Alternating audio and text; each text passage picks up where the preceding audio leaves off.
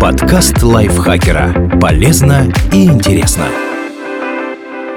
Всем привет! Вы слушаете подкаст лайфхакера. Короткие лекции о продуктивности, мотивации, отношениях, здоровье. В общем, обо всем, что делает вашу жизнь легче и проще. Меня зовут Дарья Бакина. Сегодня я расскажу вам, что делать, если продуло шею. Что значит продуло шею? Так обозначают боль в шее, которая возникает под действием холодного воздуха или сквозняка. Чаще всего это одно из проявлений миозита – боли в мышцах, вызванной их воспалением. Почему от холода воспаляются мышцы? Есть несколько причин. Самая простая – повышенная нагрузка. Из-за холода мышцы теряют больше тепла и спазмируются. В результате привычная физическая нагрузка, которая без проблем дается в более мягкую погоду, при снижении температуры требует гораздо больше мышечных усилий. Из-за этого возрастает риск повредить мышечную ткань. Связь простая. Вы слишком резко повернули голову, в одеревеневших мышцах шеи возникли микроразрывы, вы почувствовали боль. Если микроразрывов много, это может привести к воспалению и отеку. Они, в свою очередь, активируют болевые нервные рецепторы, которые будут передавать еще большее ощущение боли. Вторая распространенная причина – инфекции. Вирусы обычной простуды или гриппа тоже могут вызвать мышечное воспаление. Кроме того, инфекция нередко приводит к болезненному увеличению лимфоузлов на шее. Все это приводит к ощущению боли при попытке повернуть или наклонить голову. Когда надо срочно обратиться за помощью?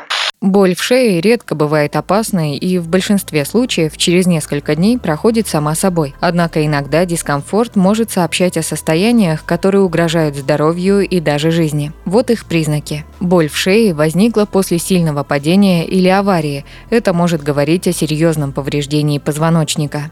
Шея стала жесткой. Вы не можете ни наклонить голову, ни откинуть ее назад.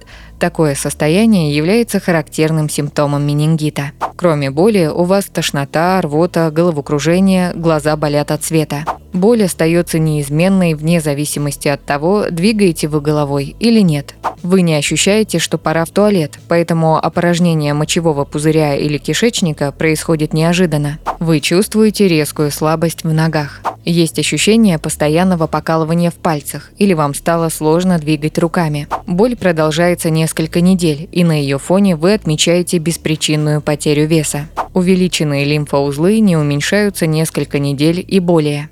Скованность в движениях шеи сопровождается лихорадкой, температурой более 38 градусов Цельсия. Боль так сильно беспокоит ночью, что не дает спать. Если у вас есть хотя бы один из этих симптомов, обязательно и как можно быстрее обратитесь к терапевту или даже в зависимости от самочувствия вызывайте скорую. Что делать, если продуло шею?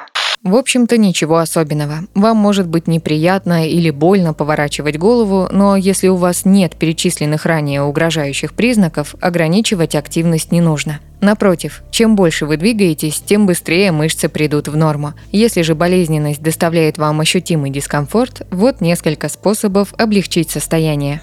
Сделайте теплый или холодный компресс. Тепло помогает расслабить напряженные мышцы, а холод уменьшает воспаление и отек. Нет четких рекомендаций, какой из видов компрессов более эффективен, поэтому придется поэкспериментировать. Выбрав грелку с горячей водой или пакет со льдом, соблюдайте правила безопасности. Не прикладывайте компресс непосредственно к обнаженной коже. Всегда используйте прокладку из тонкой, лучше льняной ткани.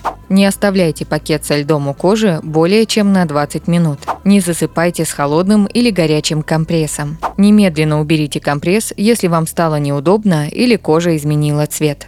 Примите безрецептурное обезболивающее. Нестероидные противовоспалительные препараты, такие как ибупрофен, не только снимают боль, но и уменьшают локальное воспаление в мышцах, а значит ускоряют выздоровление. Только обязательно проконсультируйтесь с терапевтом, если боль в шее возникла на фоне ОРВИ и вы уже принимаете какие-то лекарства.